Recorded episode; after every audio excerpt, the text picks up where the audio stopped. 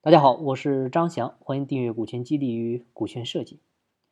今天呢，我们跟大家来聊一个话题，就是关于员工入股啊，员工入股要不要掏钱的问题啊。关于员工入股要不要掏钱呢？其实是很多老板困惑的一个问题。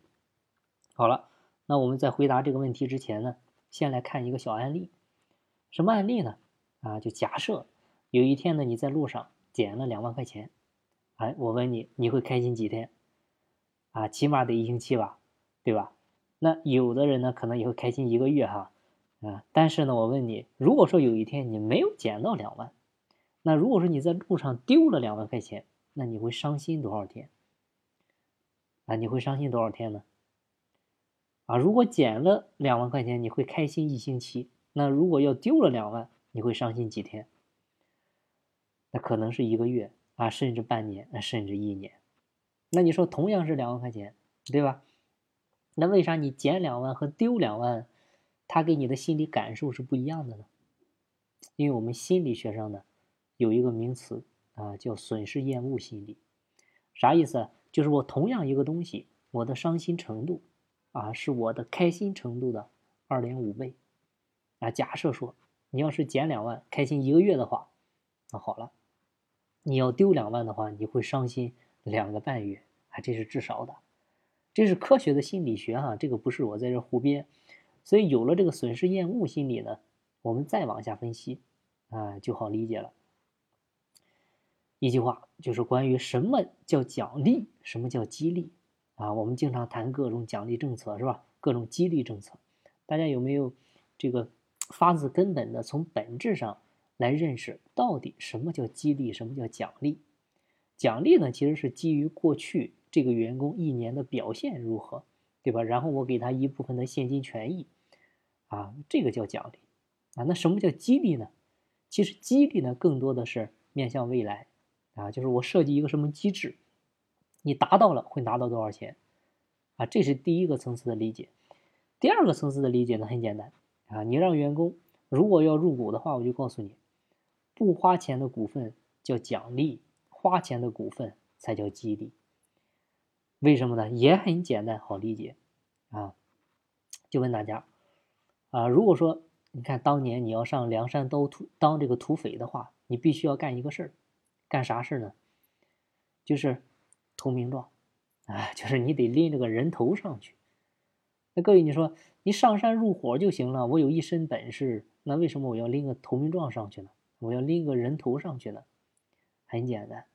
因为只有你拎着个人头上去，你才不敢随随便便下山，你才能和兄弟们一起下山，一起杀富济贫，一起替天行道。那你有没有发现，就是那些上梁山当土匪的人，他也早已经把这个人性啊理解的非常到位了。那你在公司也一样。那我问你，为什么你老板在公司二十四小时尽尽心尽力，把自己累成狗啊，都没有任何怨言？那你发现你们员工是什么状态呢？啊，没下班就想走，上班了还不愿意来。那这玩意儿开的工资少吧，他就不开心。然后更重要的是啥呢？你发现原来赚钱的时候呢，老板开心，员工也开心。这玩意儿啪一下，这个疫情来了，疫情一来，你发现你老板现在生意他都没有收入了，断粮了。但是那帮员工呢，你工资还得照常发。哎，你还不能比去年少，因为他们还得还得还房贷、还车贷呢。啊，他们也有压力啊，所以这个时候你才发现，原来我们可以一起同富贵，但是不能一起共患难。原来呢，我们可以一起共享收益，但是呢，我没有办法一起共担风险。所以我就想的是啥呢？就是我们刚刚才开头讲的，为啥说要损失厌恶心理啊？因为只有让他掏钱了，他把钱拿进来，才代表他把自己的身也压进来。把自己的身子压进来，才代表他把自己的心思放在这儿。所以我们有一句话叫“钱在哪，心在哪”，对吧？你发现，你把你的全部身价都压在了公司，所以说你一门心思的全部压在了公司。但是你那帮员工呢？他不但不在你公司投钱啊，还每个月都要领钱。而且呢，即使你公司啊这个。不管盈利，不管亏损，你都要保障他的一个工资收入，哎，旱涝保收。所以你怎么可能他愿意把心思放在你这儿呢？那他如果看有时候现在这些这个九零后、零零后更不一样。第一个，你发的钱少，他不愿意给你干；那第二个呢，你钱还可以，但是他看你老板不爽，他就辞职。所以这个时候呢，我们经常会调侃，就这帮九零后呢，这帮孩子呢已经变了。为啥变了呢？同样是请假这个事儿，你看七零后请假，一般呢是因为自己的父母不舒服；八零后请假呢，一般是自己的孩子不舒服；那九零后请假呢，是他不舒服。但是你知道他是怎么不舒服的吗？他是看你不舒服，能理解吧？这个就是现在员工的心理。而且呢，我们从这个管理上来理解呢，就八零后、七零后和六零后也不一样啊。九零后啊，就我们看当年这个七零后呢，他是把领导当领导；八零后呢，他已经开始啊把领导不当领导了。那九零后呢，他认为他是领导，你得听他的。你想想，你看看现在，你再用这些传统的管理模式去管理这些九零后、零零后试试，对吧？现在零零后也要入职了，零零后多大了？各位，是不是也已经二十一、二十二了？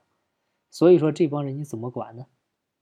所以有一句话叫“管理对象变了，我们的管理方法啊也要变”。如果你还是停留在原来的那个管理方法，你怎么去管这帮人？就这帮员工看似表面上很尊重你，他内心就一句话：这老板傻。哎，这个是他的真实声音。所以说呢。很简单，那尤其是对这帮新生代员工来讲，你怎么管他？那谁愿意让你管？他父母都管不了，你能管得了他？所以我们都说，最好的管理是没有管理。那我问你，你老板需要管理吗？需要考核吗？那需要考评吗？需要打卡吗？那需要绩效吗？那谁激励你了？谁考你了？所以未来呢，你必须要建立一套符合九零后、零零后的一套机制。那这套机制是什么呢？就是大家合伙入股。所以我们之前也讲了，人只会给自己干，啊，只会给自己干。不管他是九零后、零零后，啊，人是在变的，但是人性永远是不变的啊。你只要读懂人性就好了。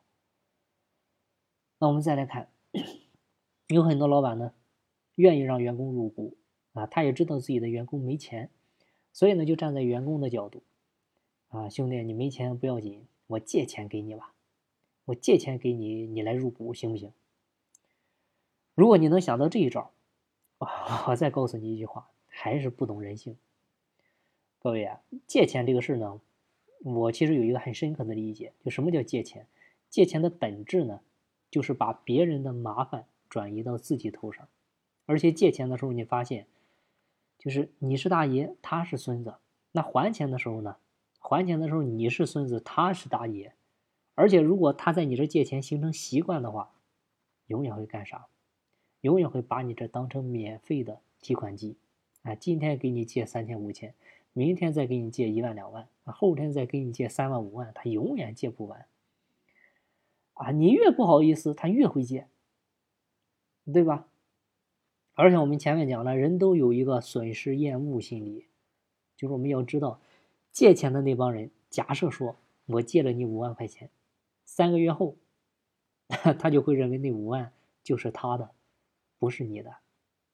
你现在要让他把那五万块钱拿出来再给你，损失厌恶心理，对吧？谁愿意再把那五万拿出来还给你呢？所以说借钱这个事儿呢，建议大家理解的再深刻一点，包括你让员工入股，更不能借钱。你借钱很简单。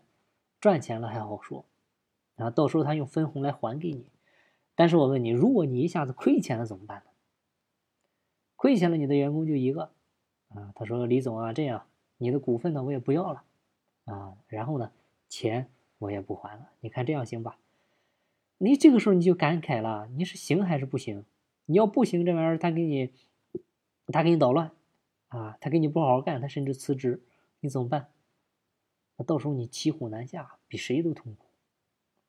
所以呢，就告诉大家呢，让员工入股必须花钱，因为本身你就是真金白银的东西，凭什么免费送给他？另外，免费的东西谁会珍惜呢？你都不珍惜，你还希望他珍惜？嗯，不可能吧，各位。所以说，员工入股必须花钱，但只不过他没那么多钱，怎么办？那个是怎么办的问题啊。至于怎么办呢？方法也有很多，下一期再跟大家聊怎么办的问题。所以呢，我们这一节的重点还是说，千万千万不要借钱给员工来入股。好了，今天的分享呢就到这儿，希望对您有收获。有更多股权或者管理方面问题，欢迎加我微信详细沟通。我的微信号是四零六八九三四六四。每天早七点，我也会在喜马拉雅进行直播，欢迎您的关注。金不在西天，金在路上。我是张翔，下期再见，拜拜。